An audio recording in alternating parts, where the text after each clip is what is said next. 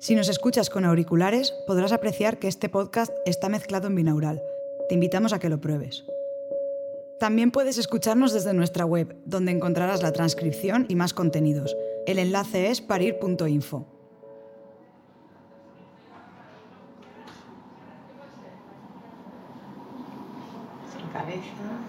Se mueve un montón la columna, ¿eh? La columna se ve súper bien, ¿eh? Sí, sí, sí, claro, hay un contraste perfecto. Hasta los 20 semanas se, se va bastante bien. A partir de las 20 semanas ya es trocitos. Ya no sé. Porque es demasiado grande. Porque es demasiado pero no grande. dices de ¡ay! Es que se mueve mucho. Sí, sí, está movido. O movida. Le llamamos al chaval, ¿eh? Pues, El chaval, sí, sí. Ah, pues no, mí. Dice que yo tampoco veo. Elisa está embarazada del chaval de apenas dos meses. Esta es una de las primeras ecografías y aún no sabe su sexo. Sí que sabe que nacerá, si todo va según lo previsto, en abril de 2020. Por ser precisos, el 4 de abril es la fecha probable de parto, según el cálculo de las ginecólogas. La ecografía que veíamos se hizo en octubre de 2019, y en ese momento Elisa no tenía ni idea de que su primer parto tendría lugar en medio de una pandemia mundial. El 14 de marzo de 2020 fue el día en que nos daríamos cuenta de cuál era su magnitud, cuando el presidente del gobierno español declaró el estado de alarma. La emergencia sanitaria y social generada por el coronavirus crea circunstancias extraordinarias para decretar el estado de alarma en todo nuestro país, en toda España, durante los próximos 15 días. En este capítulo vamos a seguir las historias de tres mujeres a las que les tocó dar a luz durante el inicio de la pandemia. Son Ángels, Teresa y Elisa. Elisa además es mi mujer. Soy Alex Badía, el padre del chaval, y esto es Parir en el siglo XXI, un documental de Barret Cooperativa. Eh, yo era un poco ajena a todo, a todo esto del parto respetado y a que en cada hospital te tratan de una forma y de que tenías que preguntar ciertas cosas. Pensaba que todo en, en todos los hospitales era igual. Eh, una vez soy consciente de que, de que puede haber diferencias bastante grandes, pues ya empiezo a, a intentar informarme. Y lo que me sorprende es que no es, no es fácil. No les ha gustado que, que preguntara pues, según qué, qué detalles, ¿no? Entonces, es un poco absurdo que tú tengas en la cartilla que tienes ciertas opciones para, para hacer tu plan de parto, pero que luego no puedas consultar si el centro del que quieres elegir eh, va, va a tener esas, esas opciones disponibles, ¿no? Soy Elisa Bermejo y en este momento estoy de 39 semanas. Desde 2019 estamos produciendo un documental sobre el parto respetado y la violencia obstétrica, y el embarazo de Elisa ha ido en paralelo a mi trabajo para este proyecto. Mis compañeras y yo llevamos meses rodando en el Hospital de La Plana y en las clases de educación prenatal, y las cosas que voy aprendiendo sobre el embarazo y el parto están muy presentes en mis conversaciones con Elisa. La Plana es un hospital público. Está en Villarreal, al sur de Castellón, y lo conocemos gracias a Ángels. Ángels también es una persona cercana. Es la mujer de nuestro compañero Dani, y tuvo en La Plana a su primera hija, hace tres años. En mi primer embarazo estuve informándome mucho sobre los partos respetados y empecé a preguntar en hospitales públicos de Valencia y estuve comentándoles mi plan de parto y en un hospital en concreto me llegaron a decir que allí no hacían partos a la carta, hasta que di con el hospital de La Plana y enseguida supe que allí iban a respetar mis decisiones. Aquí nos avalan los indicadores que tenemos actualmente, como puede ser la tasa de episiotomías, que es la más baja de la comunidad, el número de mujeres que nos vienen de otro departamento solicitando este tipo de asistencia que quizás en sus hospitales no les ofrecen. Tenemos un 20% de mujeres que nos vienen de fuera del departamento reclamando este tipo de asistencia. ¿no? Esto es algo que las mujeres perciben desde cuando vienen un poco a, a ver si el hospital les cubre todas estas expectativas, esta proximidad, esta cercanía, este trato. Yo creo que es lo importante a la hora de decidir venir o no venir al hospital. Esta es Sole Carregui, matrona supervisora del paritorio de La Plana. Os la presentamos en el primer capítulo de este podcast, y Elisa la conoció en persona cuando visitó el hospital. Esta es quizás una particularidad de La Plana. El servicio de partos invita a las mujeres a visitar el paritorio y conocer el espacio y las salas de nacimientos, para que sea un lugar familiar el día que entren por urgencias, estando ya de parto. Yo hice el cambio a la plana hace cosa de un, mes o un mes y medio. Cuando yo lo comento, todo el mundo me dice, ah, porque quieres un parto natural con la bañera. Y en mi caso no es así, no sé cómo va a desarrollarse. Yo creo que voy a querer epidural y, no estoy mentalizada de hacer un parto natural. Y entonces no, no va por ahí, va más por sentirme a gusto y, y, saber que allí van a respetar las decisiones que yo tome, que no me van a hacer cosas sin, sin informarme ni preguntarme. Hicimos algo de papeleo y a partir de entonces el seguimiento del embarazo y las últimas pruebas y ecografías se harían allí. Cualquier mujer tiene derecho a decidir en qué hospital público quiere parir. Debería ser un simple trámite administrativo. Durante aquellos meses, mi compañera Claudia y yo estuvimos acompañando a cuatro mujeres durante sus embarazos y grabamos sus partos en la plana. Y yo también iba con Elisa para sus pruebas. Viajar a Villarreal era parte de mi rutina, y el de Elisa iba a ser el quinto parto en la plana que yo presenciaría, si el coronavirus no hubiese reventado todos nuestros pronósticos. La Organización Mundial de la Salud considera que la amenaza de pandemia es muy real. El presidente pero del gobierno va a comparecer para explicar ese real decreto que va a declarar el estado de alarma en El coronavirus se extiende en España cada día más de un 20%. Nos acercamos ya a los 900 fallecidos. También se incrementa en Italia. Es ya el país del mundo Hola. Mira, que soy Sole, la matrona de la plana. Era por decirte el resultado. La PCR es negativa, para el COVID negativo. La primera ola fue desastrosa. Empezamos a- en el hospital a quedarnos eh, sin camas, mm, casi casi que no teníamos ni camas para las mujeres.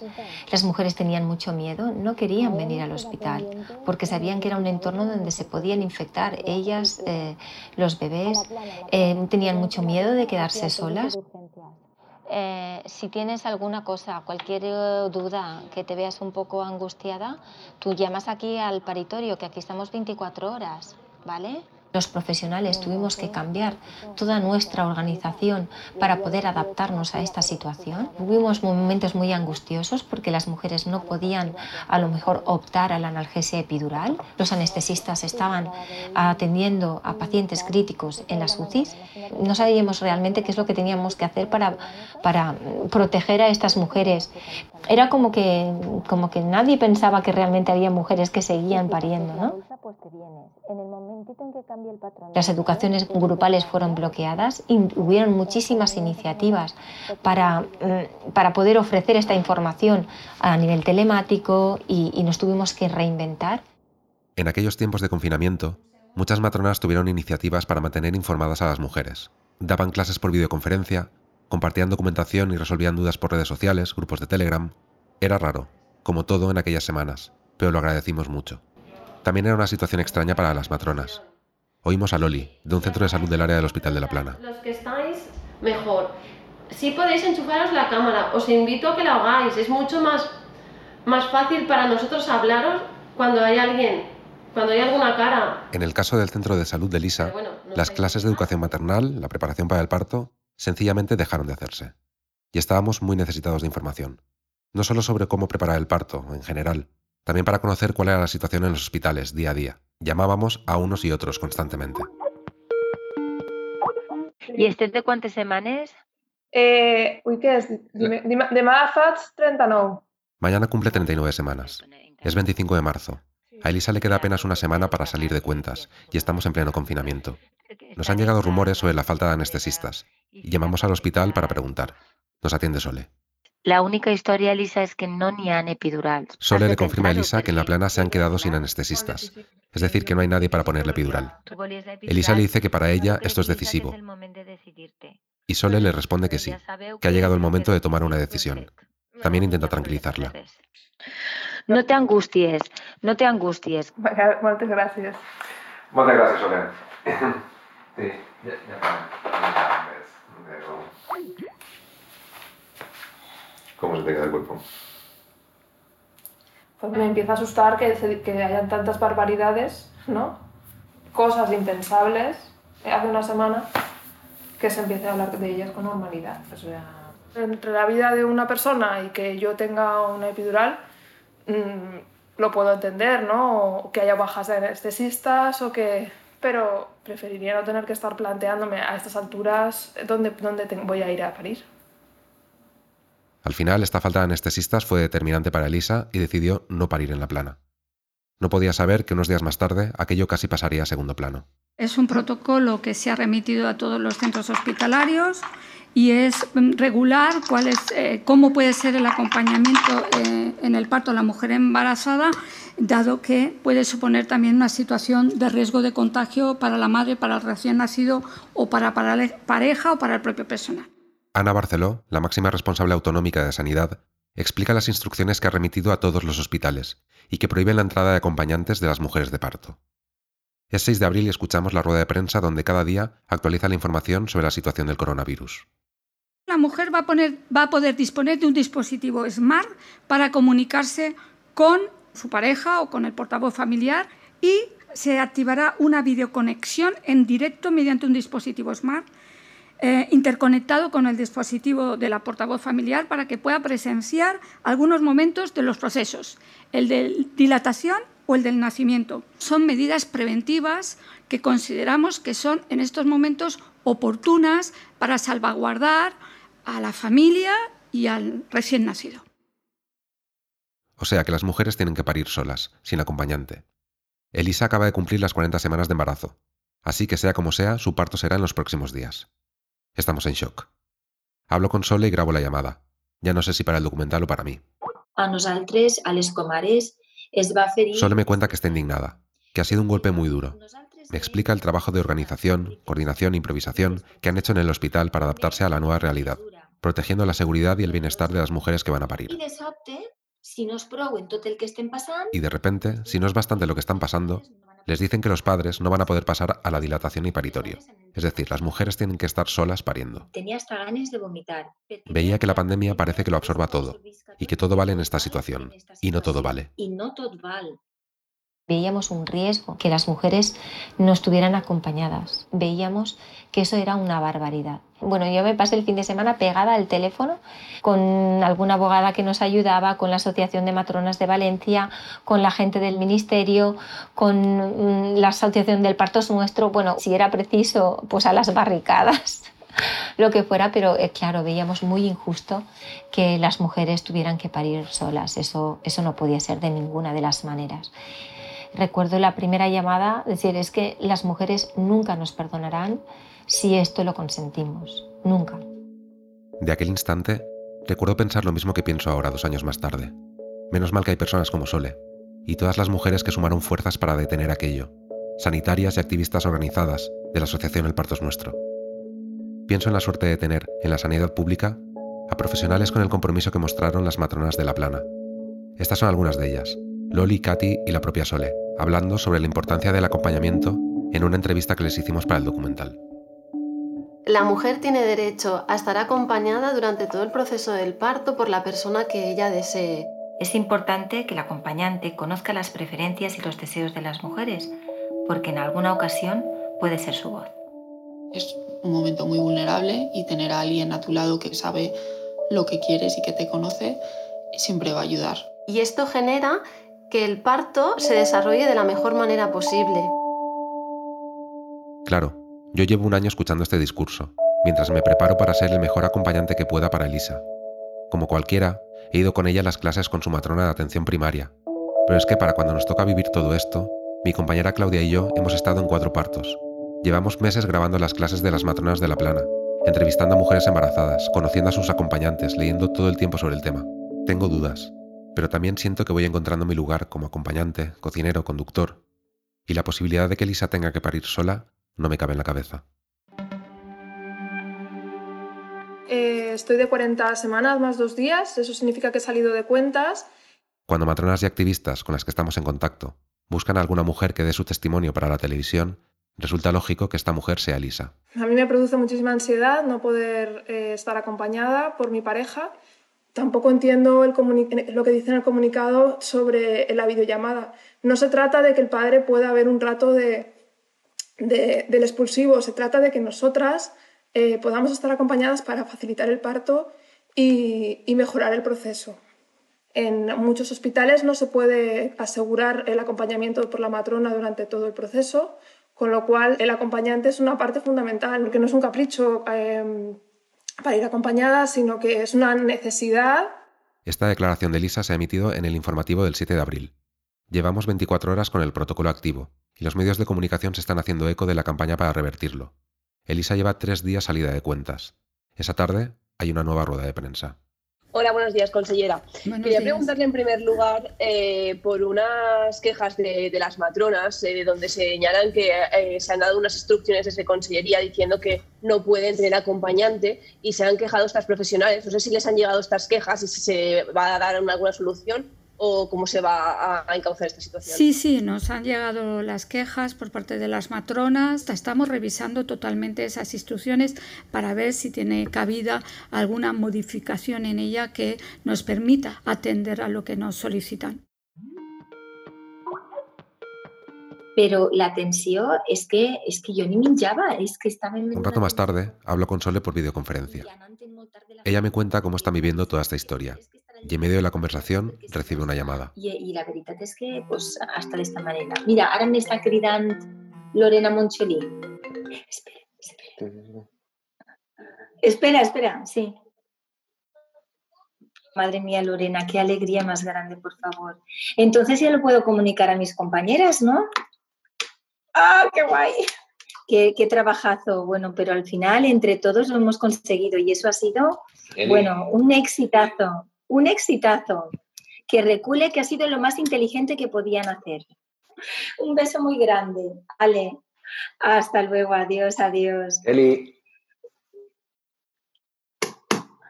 Que igual anulat, que es pares entren al parc. Han anulado el protocolo. Los padres entran al parto. Eu acaben d'enviar a tots... Marcha arrere als videoparts. La Consellería de Sanidad En el siguiente informativo se hace pública la noticia y también nuestro alivio. Modificar el protocolo para que puedan, con todas las seguridades y todos los medios necesarios, ser acompañadas en el momento del parto. No era tan que yo me la a pedre, que, que en fin, puede ser importante emocionalmente, pero no, no Esta vez emiten una breve declaración mía grabada por Skype. No era tanto que yo me fuera a perder el nacimiento de mi hija. Me hace ilusión, claro, pero no va de eso, sino de que Elisa no iba a tener mi apoyo. Al final, gracias a la lucha de todas estas mujeres, sí que pude estar con ella en el parto. Esta es nuestra hija Nora, con unos minutos de vida.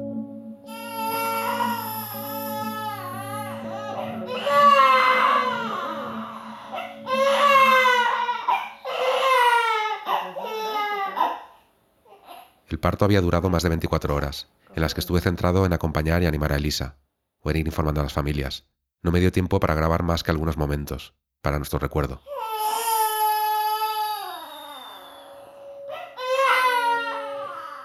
Elisa parió a Nora el 16 de abril de 2020, unos días más tarde de lo que estaba previsto. Una semana después le tocaba a Ángels, que había pasado por la misma situación de incertidumbre, angustia y de alivio.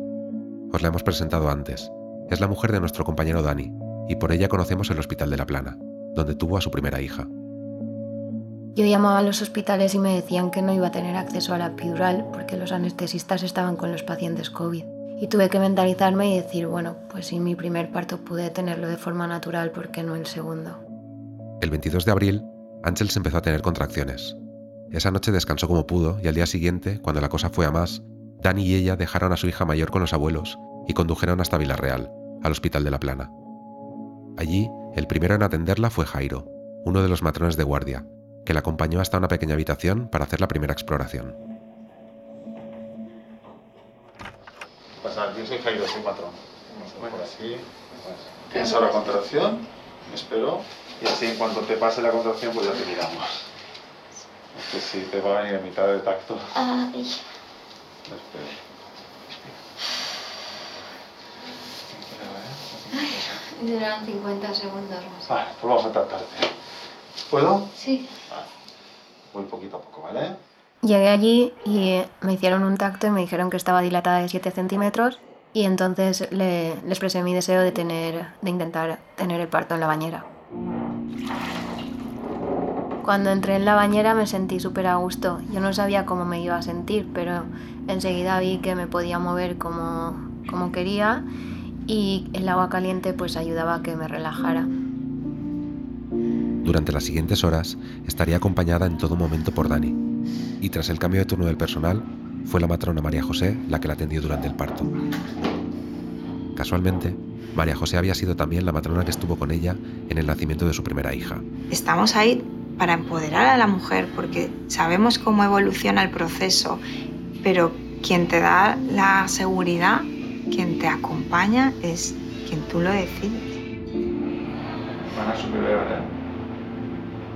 pero más rápido. Este es Dani, dándole ánimos, diciéndole que lo va a hacer súper bien, que el parto va a ir bien, como la primera vez, pero más rápido.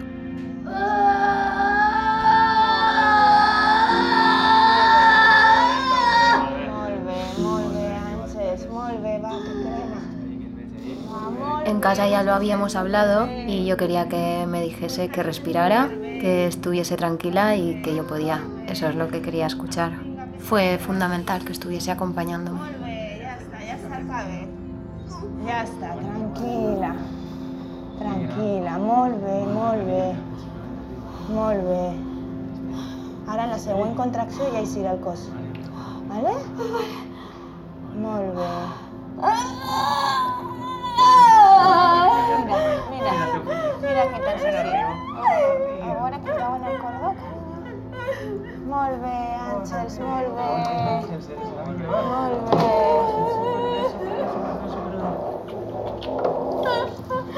Bona, riu, bonico. Riu. Ja el tenim així, mare meva, que ràpid, Àngels. Molt bé, campió, molt bé. Res? Molt bé. Hola, riu. Mare meva, no plores?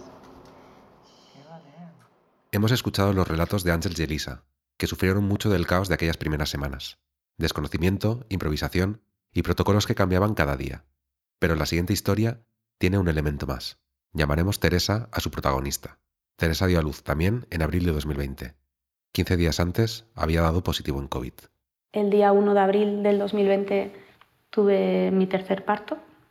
La bebé tiene ahora un año y medio. Eh, al principio de la pandemia me informé muchísimo de cómo eran los protocolos. En muchos sitios eh, empezaban a quitar, a separar a, a los bebés, mm, empezaban a no dejar entrar al acompañante. Cuando dio positivo, Teresa estuvo ingresada en el mismo hospital donde daría luz y pudo consultar con el médico que la atendió cómo estaba afectando la pandemia a la atención de los partos. También le contó cuáles eran sus preferencias sobre cómo quería ser atendida. Pues todo lo que yo quería eran las recomendaciones que había en ese momento. Que no se separasen a los niños por el mero hecho de que la madre fuese positiva, que se les dejase hacer piel con piel, partos vaginales. Y me dijo que, había una habitación preparada para, para mujeres positivas, COVID positivos, que se las iba a dejar parir por vía vaginal, como un parto normal, solo que una habitación aislada. Y había un equipo de enfermería y de ginecología formado exclusivamente para las mujeres que iban a ser positivas. Entonces, no sé, yo lo quería dejar que constase por escrito, pues por si acaso, no sé. A los 15 días le volvieron a hacer una PCR, que también dio positivo, aunque no tenía ningún síntoma. Comenzó a tener contracciones en el momento en que recibió el resultado. Llamó al hospital para preguntar si había cambios en los protocolos, pero no localizó a quien la pudiera informar, y cuando las contracciones fueron a más, su marido la llevó en coche hasta el hospital. Era su tercer parto, y en el trayecto sintió que la cabeza del bebé estaba encajada y que iba a nacer en cualquier momento. Su marido llamó al hospital para avisar. Al llegar, la dejó en la puerta de urgencias. Él no entró porque también tenía COVID. Y, y nada, me metieron para adentro a un de, de aislamiento que había en la urgencia. La matrona me metió la mano, noté cómo cogía la cabeza del bebé y con la otra mano la abrió entera y dijo, está completa. Aquí mismo tenemos el kit de partos, podemos, podemos hacerlo aquí, pero una voz dijo, pa quirófano, pa quirófano, pa quirófano, vamos pa quirófano, pa quirófano. ¿Y tú cuando dices pa quirófano, quirófano, sabes, sospechas a qué se refiere? Cuando decían pa quirófano, digo, me ponen la epidural, me ponen la epidural. Pero es que nadie me dijo en ningún momento lo que iban a hacer, lo que estaban haciendo, ni nadie me habló. Y en quirófano ya me empezaron a tambalear, ponte recta, la barbilla al pecho, baja, no te muevas. Me pincharon y dije, por favor, dejarme, dejarme empujar, dejarme empujar, que la he hecho ya, que la he hecho ya, que la he hecho ya. Y vi cómo me ponían el paño azul. Y dije, por favor, no me hagáis una cesárea. Dejarme empujar, por favor, dejarme empujar, que la he hecho ya. Necesito empujar, dejarme empujar. Y en ese momento noto cómo me están abriendo. Empecé a gritar y dije, pero parar, Digo, pero ¿qué me estáis haciendo, por favor? Dejarme parir, dejarme parir. Y me debieron poner más analgesia porque yo ya... Vamos a ver. Teresa entró por urgencias en dilatación completa y con unas ganas irrefrenables de pujar. Era tan inminente que la matrona que le hizo el tacto planteó que diese a luz en el box de urgencias, sin ir siquiera al paritorio. Pero se la llevaron a un quirófano y le hicieron una cesárea. ¿Por qué ocurrió esto? Era 1 de abril, y dos días antes la jefatura de ginecología había enviado unas instrucciones al personal del paritorio, que decían esto. Buenos días, compañeros. Os escribo una vez más para actualizar la normativa que vamos a seguir a partir de hoy, 30 de marzo, en diferentes escenarios en relación al COVID-19. Este es un extracto del documento enviado por la jefa del servicio de ginecología al personal que atendía los partos. Nuestra compañera Paula sigue leyendo. La vía de finalización de la gestación en caso de COVID positivo será la cesárea. Todas las experiencias de otros países así lo aconsejan, y desde el punto de vista de nuestra seguridad es lo mejor que podemos hacer. Y remataba, en negrita. Nuestra seguridad y la de nuestras familias es lo más importante ahora.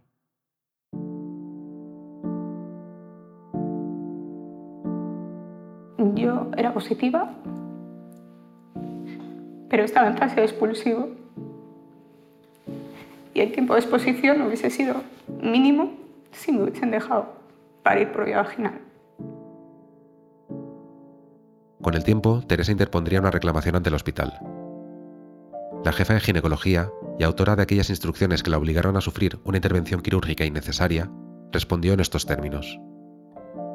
Doña Teresa fue informada de la imposibilidad de cumplir sus decisiones, que estaban basadas únicamente en deseos, sin tener en absoluto en cuenta la evidencia científica, la necesaria protección de su hijo y de los profesionales sanitarios que les atendían. La realidad es justo la contraria.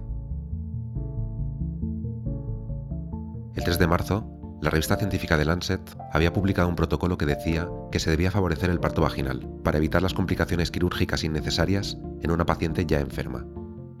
La cesárea puede salvar vidas, cuando es necesaria, pero tiene riesgos, y más todavía en una paciente que está enferma de COVID y es por tanto más vulnerable, y este era el caso de Teresa. Cuando ella dio a luz, la comunidad científica ya sabía que los criterios para realizar o no una cesárea debían ser clínicos, obstétricos, como siempre, pero a Teresa la arrastraron hasta un quirófano para hacerle una cirugía mayor que no necesitaba, poniendo en riesgo su salud y la de su hija. Oí gritar al bebé no le veía. Y vino, vino alguien, me lo enseñó. Estaba atada de manos. Dije, por favor, dejadme tocarla. No me dejaron tocarla. Dije que por favor que no me la quitasen, que me la diesen. Y se la llevaron. Y, y me comentaron en ese momento que se le iban a dar a, a mi marido, que se iba a quedar en una habitación con ella y mi marido, que era COVID positivo, igual que yo. Le dejaron una habitación con la bebé y luego ya me subieron a, a una planta de aislamiento donde me dejaron allí en la habitación y luego me tuvieron ingresada una semana porque se complicó la cesárea. Y al tercer día salieron las noticias que las tres cesáreas que había hasta el momento habían tenido muy buena evolución y que estaban en casa recuperándose, cuando yo era la tercera cesárea y lo estaba viendo desde el hospital. Este es el reportaje donde oímos a la jefa de ginecología, hablando desde la puerta del hospital. Hemos tenido tres casos de gestantes eh, COVID positivo, una en la semana 35 y las otras a término. Las tres hemos finalizado con cesárea. Eh, han ido perfectas, el equipo ha funcionado eh, muy bien, las mujeres han estado muy bien, han hecho un puerperio normal, tres días, y luego se han ido a su casa. Estas declaraciones son contradictorias con el informe del alta de Teresa, que dice que estuvo ingresada durante siete días. La bebé pasó su primera semana de vida con su padre, que era positivo en COVID. Todas las guías clínicas, protocolos y recomendaciones del mundo insisten en la importancia de que el recién nacido esté junto a su madre durante los primeros momentos de su vida, desde el primer instante. En estas primeras horas ocurren procesos biológicos y hormonales beneficiosos para que se instaure la lactancia y se establezca el vínculo maternofilial. Pero Teresa y su hija pasaron separadas una semana entera, la primera en la vida de la niña. La primera vez que vi al bebé fue en el coche, cuando me vino a buscar mi marido a través del cristal del coche. Y era como que el bebé, o sea, como que no es mío, o sea, es mío, pero no. Sí que la miraba y era como, si yo te quiero. Pero no. El vínculo costó, costó, costó mucho.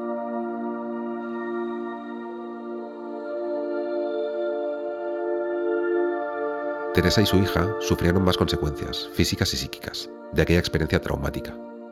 Ella ha reclamado al hospital y a la Consejería de Salud que reparen estos daños, por vía judicial. Es un proceso que tardará meses en llegar a los tribunales y seguiremos este caso de cerca. Por el momento, queríamos que escuchaseis a la pequeña. Es un audio que Teresa grabó hace unos días.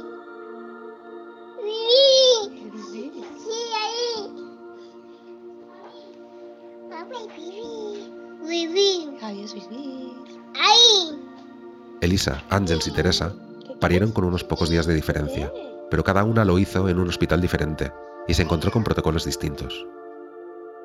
La disparidad de criterios entre hospitales y servicios de salud, no solo por la pandemia, provoca que la atención que reciben las mujeres en uno u otro paritorio sea diferente, hasta extremos dramáticos. En el próximo episodio volvemos al Hospital de la Plana. Escucharemos la historia de mujeres que, como Teresa, dieron a luz por cesárea, pero a diferencia de ella, en estos casos fue por indicación clínica y estuvieron informadas y cuidadas en todo momento. Explicaremos cuál ha sido la historia del Hospital de la Plana, las razones que lo han convertido en un referente en parto respetado, y contaremos el trabajo que realiza el equipo de Sole para expandir su modelo a toda la sanidad pública.